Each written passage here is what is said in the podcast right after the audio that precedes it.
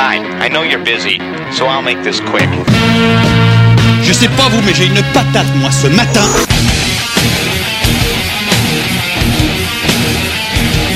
Bon, enfin, ce que vous avez déjà entendu, cette musique de sauvage. One, two, three, four. Podzol, le podcast des cyclistes aventuriers, épisode 1, ici Richard Delhomme. Cela faisait plusieurs mois que je cherchais l'ouverture pour repartir dans l'aventure du podcasting. Et enfin, l'opportunité est arrivée. Ce qui signifie que je vais repartir sur un rythme de deux épisodes par mois, parfois plus, parfois moins. Certains épisodes seront liés au magazine en ligne et au site web. Tous les liens utiles seront dans les infos du podcast et bien entendu, vos avis, Retours, suggestions sont les bienvenus. Vous pouvez même vous plaindre en laissant un message ou une question au 06 66 53 46 23. Donc, l'ouverture s'est présentée sous la forme d'un Lillois moustachu, super balèze en orientation et adepte des longues distances en autonomie. La conversation s'est éternisée, cela fera donc deux épisodes. Le premier est consacré au mystère de l'orientation, et le second abordera la question épineuse du matériel et couchage sur les épreuves en autonomie. Sans plus attendre donc, Rémi Lequin. Oui, allô Monsieur Quinquin, bonjour, Richard Delhomme. Allô Oui, allô Allô, Oui. Richard Delhomme à l'appareil. Ah, Richard, ouais, ça va Ça va et toi Tu m'entends bien Ouais, bah pas trop, non Ah Moi je capte Bah, pas. moi, je je suis à Lille, donc je capte bien. hein. Ouais. Eh ben... Là ça devrait aller. Non, là, ça va, là. Ok, eh ben écoute, on va essayer comme ça. Eh ben si tu es prêt, on va attaquer dans le vif du sujet. Euh, avant d'attaquer dans le vif du sujet, euh, Ouais. comment va Pouflette? Ouais, ça va, ça va. ça va, là, là, ça allait bien. euh. Non, non, là, ça va. Elle est, elle est, elle est confiante. Bon, après, elle a, elle a plus l'arrivée en tête, quoi. Donc ça, elle s'est enlevé ça de la tête. Pour l'instant, elle avance au jour le jour et elle voit comment ça va. Et non, non, là, elle est bien. La nuit apparemment lui a fait du bien. Ouais, ouais, ouais, ça lui a fait du bien d'aller dans un gîte, euh, de prendre soin d'elle, de, de bien se reposer au chaud, parce que c'est vrai que les nuits, on, leur- on les avait prévenus tous, hein, que les nuits allaient être très très fraîches, et ben ils sont tous partis trop light et ils ont tous froid. Après Ouais, euh, ouais. deux jours, deux trois jours de de- d'épreuve, parce que apparemment c'est pas une course, même si même si ça y ressemble grandement. Euh, Ouais. Euh, c'est- tu, tu, tu observes quoi euh, de ton œil de Bah. Bah, après deux trois jours d'épreuve, c'est là où tu as passé le stade de, de la pression en fait. La pression du départ, elle est partie. Mhm. Donc là, tu es dans le rythme de la course, ton corps prend le rythme à la fois de la course, du sommeil, de la bouffe. Enfin vraiment, c'est tout tout se met en branle pour que tu sois bien. Ton corps se met en enfin il voilà, il, il se il s'adapte en fait pour que tu sois bien pour euh, pour euh, pour la course, pas rien que pour ça, pour donner juste l'énergie qu'il faut pour tenir le coup euh, 15, 15 heures, enfin 10, 12, 15 heures, ça dépend des personnes, mais c'est vrai que Mm. c'est les trois jours, les trois premiers jours sont difficiles pour ça, c'est dur, sont vraiment difficiles, puis le psychologique aussi. Il faut prendre le rythme de, bah, de la souffrance, souffrir sur la durée, c'est pas, c'est pas une grosse souffrance, mais c'est, c'est long quoi. Mm. C'est ça qui est difficile. Il y a pas mal de d'abandon quand même. Ouais. déjà. Ouais, ouais. je trouve, alors qu'on annonçait de la pluie et à part, euh, à part ils n'ont eu que du froid. Ouais. Donc euh, ça paraît, ça, ça, ça t'inspire quoi comme réflexion cette euh, cette vague d'abandon après trois jours? Bah là, les abandons, justement, dans ces trois premiers jours, c'est les personnes qui sont pas prêtes. C'est vraiment le manque de préparation. Les gens se lancent, ils disent, bah, il y en a qui l'ont fini, c'est que ça doit être simple. Mais non, c'est pas simple, c'est difficile, c'est vraiment difficile. Parce qu'il faut vraiment, bah, moi, ce que je ressens, de mon point de vue, c'est que je me bats tout le temps contre moi-même, quoi. Mm. Enfin, c'est au niveau psychologique, c'est au niveau physique, c'est de la gestion. C'est vraiment que de la gestion parce que c'est pas, c'est hyper extensif. C'est pas intensif du tout. Oui. Du coup, c'est vraiment le psychologique à gérer. Et puis après, ceux qui n'ont pas l'habitude aussi physiquement. Donc là, c'est ce qu'on voit. Bah là, j'ai euh, le pote, là, Rémi, qui qui a un, merde, un- une tendinite, bah, la tendinite, c'est vraiment le manque de préparation et une mauvaise gestion physique, quoi. Ouais. Ouais, on, on tire trop dedans au début, on croit que ça, qu'on va tenir le coup, qu'on peut aller vite euh, longtemps, mais non, non, non, ça, ça demande de l'entraînement, ça demande de la préparation et, et c'est ça qui est difficile à gérer, et surtout dans la préparation, quoi. Et que dire de, de l'ami Paul? Ah, bah là, c'est un, c'est un monstre, Paul. C'est dingue. Non, non, mais Paul, ouais, ouais, ouais, ouais, Paul, bah lui, lui, c'est un, ce qui est marrant, c'est que c'est un, c'est un solitaire, tu vois, c'est un, c'est vraiment un solitaire. Il est totalement indépendant dans sa gestion de course, dans, il est pas du tout avec les autres. Ouais. J'ai- Je l'ai croisé l'an dernier, il m'avait doublé. Et puis lui, il s'entraîne fort, fort, fort. Oui. Il fait beaucoup, beaucoup de fixes. Donc ça, ça c'est le fixe. Moi, je l'ai vu cet hiver. C'est vraiment un très, très bon entraînement rythme en fait, pour faire des sorties rythmées, puis pour apprendre à, bah, à pousser et, à, et à avoir un rythme, à tourner rond, à être efficace dans son dans son pédalage, quoi. Mhm. Donc c'est vrai que ça, ça va être beaucoup. Et puis après, ouais, il, il gère pas mal. Après, ce que je remarque souvent avec Paul, c'est que c'est un coureur de long court. C'est qu'il est très fort, il va être très très fort sur 1000 km, mais plus, enfin, il, il tient pas. C'est c'est ça qui, qui est vraiment drôle, quoi. C'est que il- une TCR, il a il a essayé, il a abandonné. C'est trop pour lui, quoi. 4000 Ouais. km, c'était trop. Ouais, ouais. Mais après, ouais, il gère. Il y a un vélo en plus qui, qui l'aide aussi beaucoup parce qu'il il est en, il fait 8 kilos son vélo. Ouais. Et en plus, c'est techniquement, il vient du VTT, donc euh, il, il a une très très bonne technique. Donc là-dessus, il est hyper efficace, quoi. Mais on va en reparler un petit peu tout à l'heure parce que j'ai fait quand même quelques observations. Et on va, Ouais. on va en reparler euh, dans la deuxième partie de cette fabuleuse émission. Mais on va partir Ouais. directement sur euh, la partie qui nous intéresse en premier et qui s'appelle les mystères de l'orientation. Car comme tu le sais, c'est probablement l'un de mes nombreux points faibles.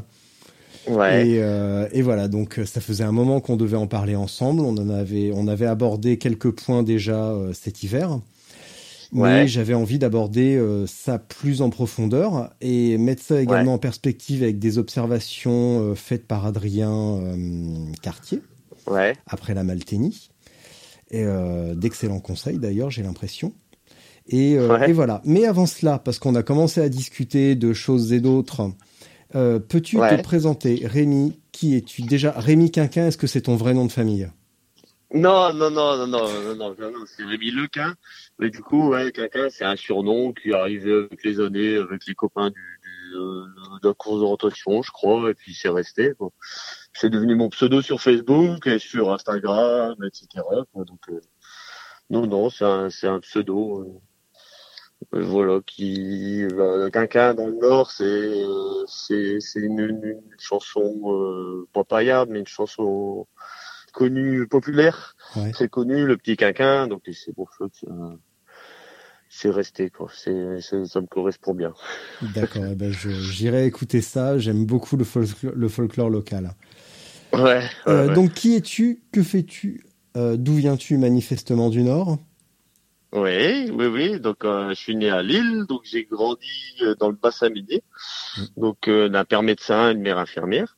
Et euh, donc après avoir grandi dans le bassin minier, j'ai fait des études de géographie. Donc, donc, euh, j'ai toujours fait du sport euh, depuis le lycée. Je faisais du raid de multisport pendant quelques années.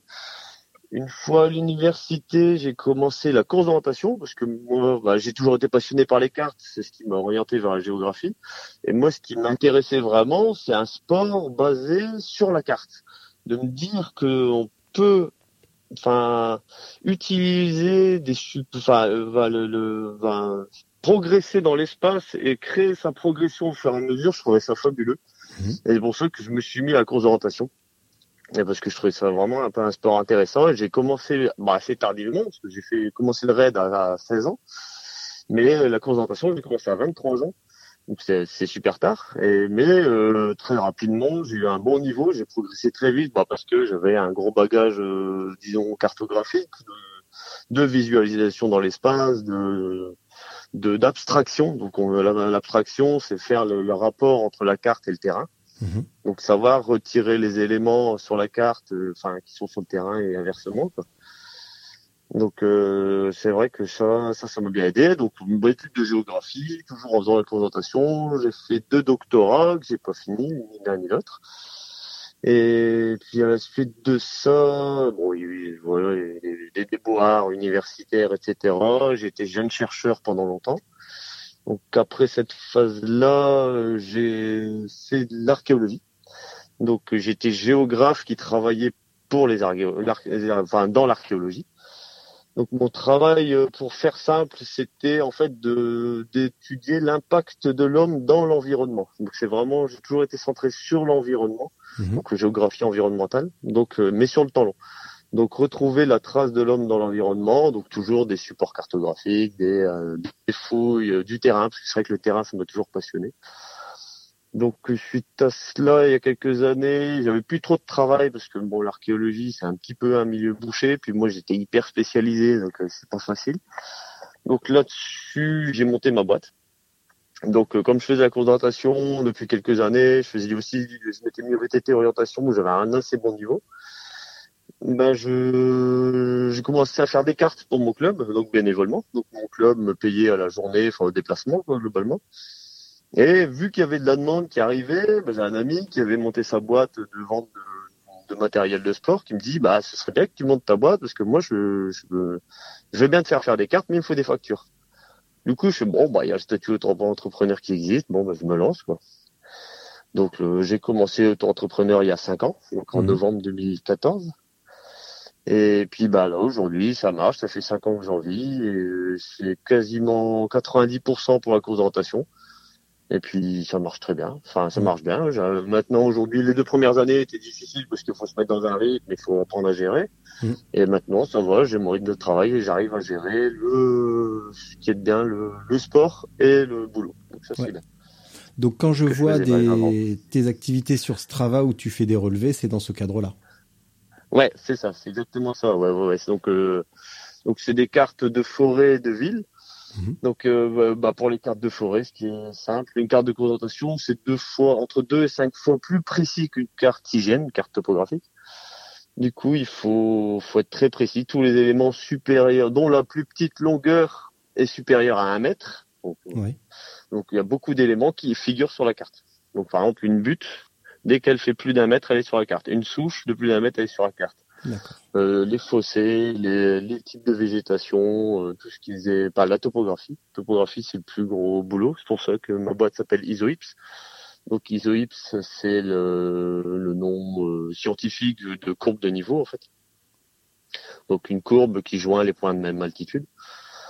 Donc euh, c'était pour dire que je montais ma boîte, mais que j'avais un comment dire un bagage scientifique derrière, que Ouais. je, je suis pas, euh, je pas faire une boîte carte au quinquin parce que c'était pas le but. euh, non, c'est vraiment j'ai une formation scientifique, je suis géographe, ce qui est rare dans les cartographes parce qu'on apprend beaucoup sur le terrain. Mais moi j'ai un bagage scientifique qui me permet par rapport aux autres de d'avoir des techniques et des méthodes de- qui me permettent de gagner du temps dans le travail. Ouais. C'est pour ça que je suis ça marche bien parce que je travaille vite. Ouais. C'est surtout ça qui, qui marche bien. C'est très apprécié. Ouais. Savoir tenir les délais, c'est quasiment une compétence euh, rare de nos jours. Ouais. Euh, et co- comment tu en es venu au vélo? Alors le vélo, oui, euh, ben, j'en ai fait quand j'étais en raid euh, il y a, il y a, il y a- depuis 2000. euh, depuis 2000-2001, j'ai commencé en raid avec le VTT. Après, bah, j'ai fait surtout de la course à pied, donc j'ai un peu laissé le vélo de côté. J'ai repris une période où en course à pied, je progressais plus. Donc euh, j'avais un peu, bon, je suis, un compétiteur, hein, donc j'aime bien la compétition, j'aime bien me confronter aux autres, pas pas pas pas me, me rabaisser les autres. C'est vraiment un esprit de compétition. J'ai beaucoup de respect dans le, dans le sport pour les autres, pour le pour mes autres concurrents. C'est pas parce que je suis plus fort qu'une personne à un moment donné que je vaux mieux qu'elle. Donc ça, j'ai vraiment beaucoup de respect là-dessus. Mais euh, donc il y a un moment, moi je sentais plus, je prenais plus de plaisir parce que je progressais plus en à pied. Et je me suis mis au VTT, orientation. Je savais que j'étais fort avant un vélo. Et, bon, il n'y a pas de raison que j'aime bien la orientation, j'aime bien le vélo. J'ai dit, bah, autant lier les deux, faire du VTT orientation. Et là, j'ai commencé, euh, dès mes premières courses, j'ai été très bon. Donc, je faisais des bonnes places en national. jusque ma meilleure place, je crois que c'est une troisième place sur un championnat de France de sprint. Donc à 10 secondes du non à 2 secondes du deuxième. Donc euh, presque vice-champion de France. Ouais. Et non, voilà. Et au début, je faisais vraiment que du VTT orientation. Ça me plaisait bien. Euh, J'aimais bien cet aspect vélo et carte, euh, parce que la lecture, par rapport à la concentration, l'orientation est plus simple. Parce que là, on sort pas des parcelles de forêt, on reste Mhm. sur les chemins vraiment. C'est l'orientation de carrefour, comme on dit. Mais la lecture est plus difficile parce qu'on est à vélo, ça bouge beaucoup, on va vite, on va beaucoup plus vite. Donc euh, c'est c'est un autre type d'orientation. Donc euh, voilà, j'ai fait ça quelques années. Après, je me suis blessé en 2014, septembre 2014, une grosse blessure au genou. J'ai été arrêté un an et demi. Et j'ai repris tout doucement avec la randonnée, avec un peu de course, un peu de vélo. J'ai commencé à faire beaucoup de vélo en ville parce que je me suis installé à Lille dans, dans la même période.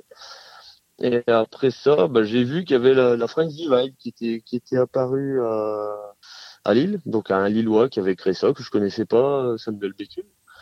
Donc je me suis, euh, j'ai vu la première épreuve, j'ai pas pu l'inscrire parce que c'était trop juste financièrement, mais là je me suis dit que j'allais le faire la deuxième année. Donc la deuxième année, je m'inscris, un peu tardivement quand même, mais je m'inscris et bah, je me suis préparé pour ça. Et c'est là où j'ai découvert le, la longue distance. La longue distance et le le- l'ultra en bikepacking et, et j'ai adoré quoi. J'ai adoré ça. Les divides c'était une très très bonne expérience, très positive, une vie difficile, vraiment difficile, mais un autre monde, euh, une autre mentalité, le, le- les épreuves euh, et non les courses euh, sans assistance, c'est vraiment intéressant. Oui. Ouais, ouais. Euh, à la Lumberjack, euh, je t'avais fait la réflexion euh, sur un petit talus. J'étais derrière Ouais. toi quand t'as sauté sur ton vélo. Et après, on en a reparlé. Ouais. Et je t'ai dit, toi, t'es un mec qui a fait du cyclocross. Parce Ouais. qu'à ta technique, t'avais vraiment la, la technique parfaite Ouais. de ressauter sur le vélo. La, la flexion de tes genoux à l'arrière était vraiment euh, celle d'un ouais. crosseur. Tu en as fait un petit peu ou pas? Bah non, en fait, et euh, pas directement. En fait, Ah. c'était quand je faisais du VTT orientation. Euh, je j'avais commencé des formations pour être moniteur, enfin moniteur, euh, donc euh, entraîneur en VTT, et, enfin toutes les formations nationales en fait qui existent au sein de la Fédération française de l'orientation. Et du coup, on a eu deux week-ends où on a beaucoup travaillé la technique. Et puis ça, c'est la technique. En, en VTT orientation, on a des phases où on doit poinçonner le, parce que c'est des, des, en gros des checkpoints à poinçonner. Oui. Et c'est un poinçonnage électronique, donc il faut ralentir. Et on a une puce qui doit passer sur un, un, un boîtier de contrôle. Et pour ça, il faut ralentir, mais sans trop ralentir pour pas perdre de temps. Donc il y a beaucoup de travail là-dessus, de, de, de travail à basse vitesse. Donc ça, j'ai beaucoup travaillé cette technique-là. Et aussi du travail de cyclocross, parce que ben, quand on est en compétition, parfois on a des arbres en travers d'un chemin. Eh oui. Et bah, il faut apprendre à le passer sans perte de vitesse. Donc descendre du vélo en roulant, sauter avec le vélo et remonter sur le vélo. Donc des techniques de cyclocross que j'ai appris justement sur ces week-ends de formation euh, et qui, me- qui me servent toujours. qui sont très très importantes. ouais. et ouais. euh, que tu as entretenu, que tu as travaillé, je suppose, euh, après ces formations. Ah oui, oui, oui, oui, oui, je travaille. La technique, je la travaille tout le temps. C'est vraiment un, pour moi, c'est un acquis. Oui. C'est, vraiment quelque chose qui, qu'il faut entretenir. Euh, c'est bien d'avoir la technique parce que sur des épreuves de longue distance, on travaille sur une régularité. Oui. Et quand je vois, moi, je suis pas très rapide. Je suis pas le plus rapide. Je suis pas le plus puissant. Je suis pas le plus, je sais que, voilà. Mais par contre, je suis très régulier. Mm. Et entre, euh, rouler sur une, un chemin, enfin, une route propre un chemin ou un chemin technique, ma vitesse va varier peu parce que je travaille beaucoup la technique justement pour être fort dans le technique. Pour être fort, euh, et justement, perdre le moins de temps possible quand c'est difficile. Ouais. Donc moi, je sais que bah là, je l'ai vu sur l'Italie Divide. Dès qu'il va y avoir un passage technique, je vais gagner du temps et je vais doubler du monde. Parce que je vais être régulier là-dessus et que je, je m'épuise moins parce que quand on a de la technique, on se fatigue moins. C'est Ouais. vrai que c'est un avantage en ultra. Je sais. Donc oui, ça se travaille. Donc euh, ça se travaille et c'est c'est hyper utile. D'accord. Euh, Donc, tes conseils pour l'orientation en ultra. On va commencer par le GPS. Quel Ouais. modèle utilises-tu? Comment il est réglé? Et est-ce qu'il est réglé, euh, on va dire, usine? Ou est-ce qu'il y a deux, trois petites finasseries? Et également, est-ce que la cartographie est celle d'origine? Ouais, alors le GPS, alors moi j'ai deux GPS que j'utilise en, vé- en vélo principalement, c'est c'est GPS iTrex euh, 30 Touch que j'avais avant sur la French Divide. Et là je suis descendu en gamme pour un iTrex 20X qui est plus simple, plus fiable. Donc là c'est vraiment nous on va jouer beaucoup sur la fiabilité quand on voit le- enfin, quand je regarde les, les, les, les grands spécialistes ultra, ils ont tous ce GPS le 20 ou le 30X, donc des, des iTrex, donc des, GPS de d'outdoor, donc pas spécifique vélo. Et en fait, bah moi le GPS par rapport à l'origine, ben j'ai un fond de carte que, que, que un bon fond de carte que je récupère sur internet, hein, qui sont gratuits, hein, qui sont mis à jour, c'est les les fonds de carte OpenStreetMap. Donc euh, ce que j'aime bien, c'est qu'ils sont précis. Et, bah, la, cartographie, enfin la cartographie, les cartes en général, c'est toujours un équilibre qu'il faut avoir entre la quantité d'informations et la lisibilité. Donc, Oui. Plus on a d'informations, moins c'est lisible, moins on a d'informations, plus c'est lisible, mais il y a moins d'informations. Hmm. Donc c'est toujours un équilibre entre les deux. Je trouve que les OpenStreetMap sont bien faits pour ça. Et en fait, bah, dans le GPS, moi c'est l'inverse. Je supprime des programmes, je supprime tout le guidage, je supprime. euh, Moi j'ai euh, ce que j'ai, la seule chose dont j'ai besoin, c'est un bon fond de carte et la trace. Ouais. Le reste, je m'en fous. je reste, je l'utilise pas. Non, moi le GPS me sert vraiment qu'à ça. Donc tu désactives le guidage et là on en revient au fameux toujours. conseil que m'avait donné Adrien Cartier euh, suite à la Malténie. Et Ouais. mes petits déboires euh, dans le bourbier, il m'avait dit surtout tu désactives le guidage et tu Ouais. euh, tu regardes ta carte. Et suite Ouais, à nos voilà, épreuves qu'on a fait cet hiver ensemble, euh, j'avais gardé l'idée de d'anticiper donc je regardais beaucoup la carte et je, je voyais venir les changements de direction. Ouais. Et d'ailleurs, à cette occasion, j'ai trouvé un mec encore plus mauvais que moi parce que je lui ai indiqué tous les changements de direction. Il partait comme une bourrique à 100 mètres devant moi et je, lui, je le sifflais à chaque fois pour qu'il revienne. Donc, euh, perte d'énergie Ouais, ouais. euh, colossale. Et là, par contre, Ouais. ça s'est vraiment gâté évidemment dans les, dans les terrils où là, là, j'ai perdu patience. Donc, euh, donc euh, désactiver le, désactiver le guidage. Le guidage. Euh, est-ce que tu, tu modifies le, on va dire le zoom? Quand tu dis anticiper la trace et anticiper les changements de direction, ça veut dire que tu les vois arriver à peu près combien de temps avant? Et comment tu procèdes Bah, entre euh, regarder le GPS et regarder le terrain? Bah là, c'est, euh, bah je, je reste, euh, bah en fait, je varie les niveaux de zoom. Bon, pour ceux qui connaissent l'Itrex, Oui. euh, en fait, il y a une petite échelle en bas à gauche. Ouais. Et euh, il y a des, enfin, il y a des échelles. euh, et donc cette petite échelle, elle fait soit 80 mètres, 120 mètres. Donc ça fait un centimètre sur le GPS et ça correspond à 120 mètres, enfin 80 mètres sur le terrain, 120 mètres sur le terrain, 200 mètres. Oui. Donc moi, quand c'est dans les chemins, euh, quand c'est roulant, je suis à 120 mètres. Mhm. Donc pour cette échelle, je sais pas du tout à quoi ça correspond. Bon, ça, ça, ça pourrait se calculer facilement, mais bon, on n'a pas besoin. Et après, dès que je suis en ville ou bien dès que c'est une zone plus technique, bah comme là la Malténie dans les terris, je descends à 80 mètres, voire à 50 mètres. Et en fait, euh, de sur ce que j'affiche sur le, je connais toujours, j'ai toujours le, les intersections que je vois où ça va tourner, je les ai toujours en tête. Je sais que bah, la prochaine intersection, ce sera à gauche, à droite, deuxième à gauche, deuxième à droite. Et si j'en vois plusieurs qui sont rapprochés, bah, je mémorise les deux, trois, enfin pas plus, après je fais beaucoup. Mais voilà, j'anticipe toujours ce que je vois sur le GPS. Non, bah, toujours.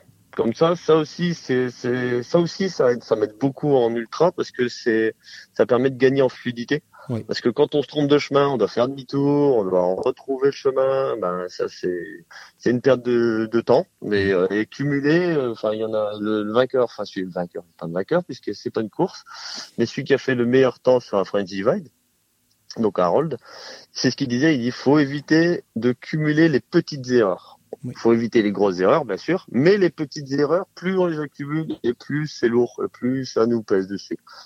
Donc c'est ça, le, le, le anticiper. Et puis euh, pas d'erreur d'orientation. Bon, après c'est pas toujours évident parce que quand ça se coud, quand ça descend, souvent quand ça descend, on se laisse aller, puis après faut remonter. Donc ça aussi, là, là c'est encore plus perte de temps puis perte d'énergie. Et j'ai vu sur la Malténie que bah, parfois il y avait des groupes et moi j'étais en fin de peloton.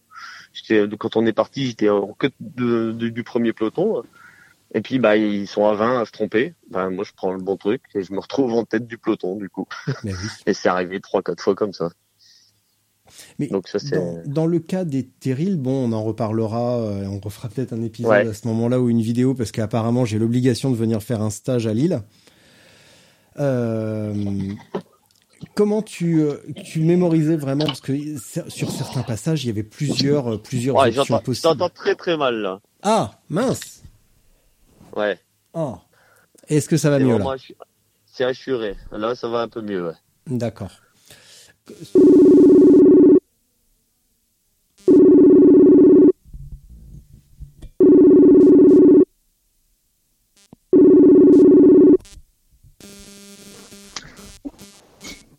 Allô Allô, bonjour Richard Delhomme.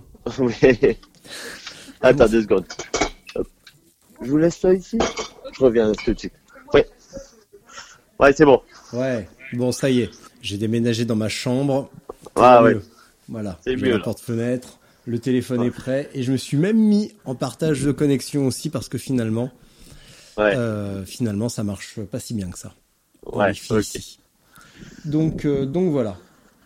Alors, j'en étais à te demander comment tu faisais dans les terrils qui sont, Ouais. euh, qui sont vraiment, euh, qui offrent beaucoup d'options au même moment en fait. Ouais, ouais, ouais. Bah ça, c'est vraiment. Bah là, c'est vraiment la navigation, comme on dit en concentration.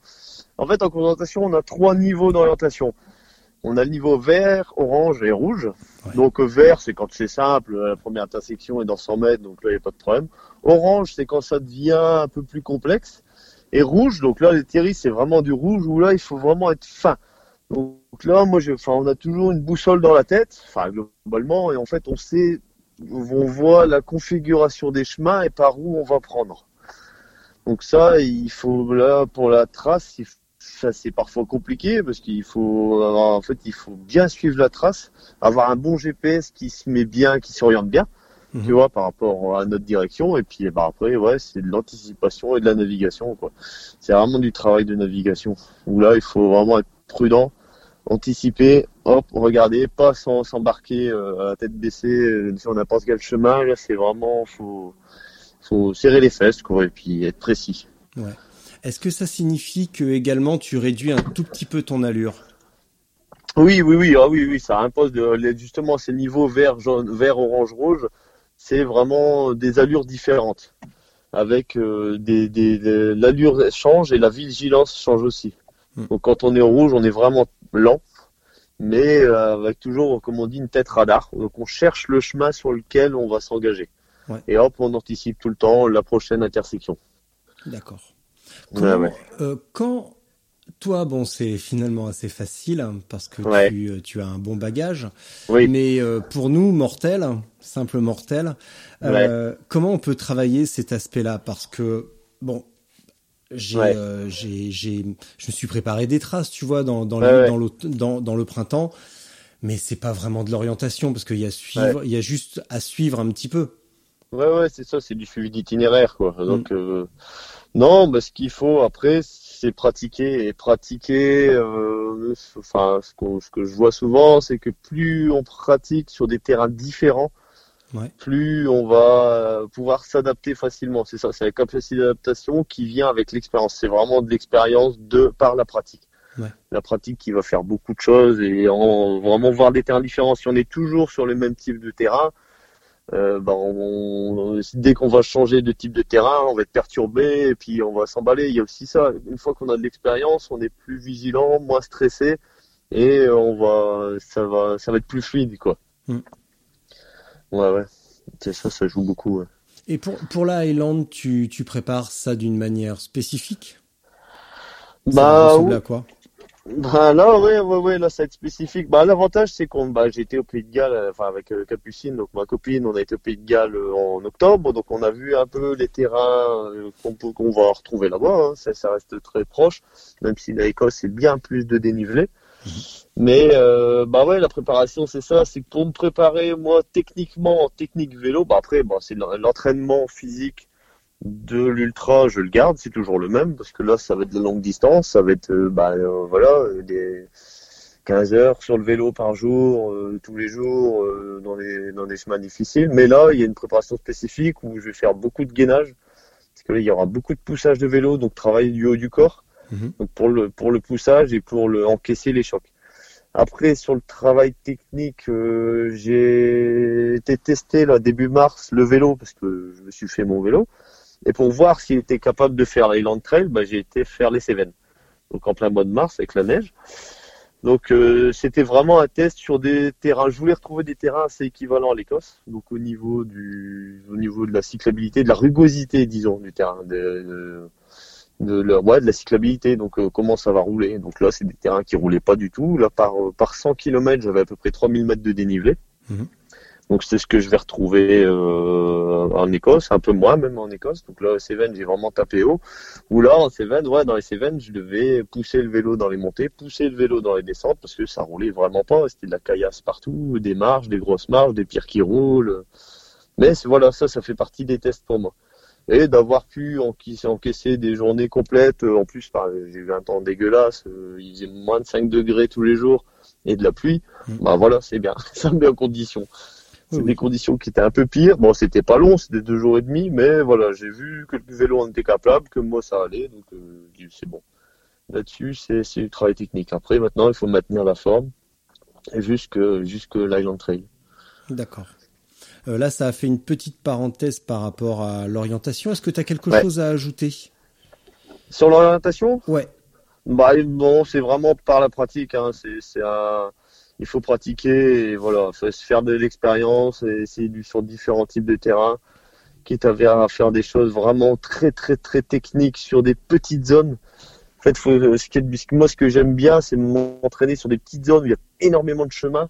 Donc ça, ça fait c'est l'habitude quoi. C'est comme ça, on s'habitue à travailler sur ces zones techniques. Et après, euh, on est plus à l'aise quand on retombe sur une zone dégueulasse. De toute façon, c'est ça. hein.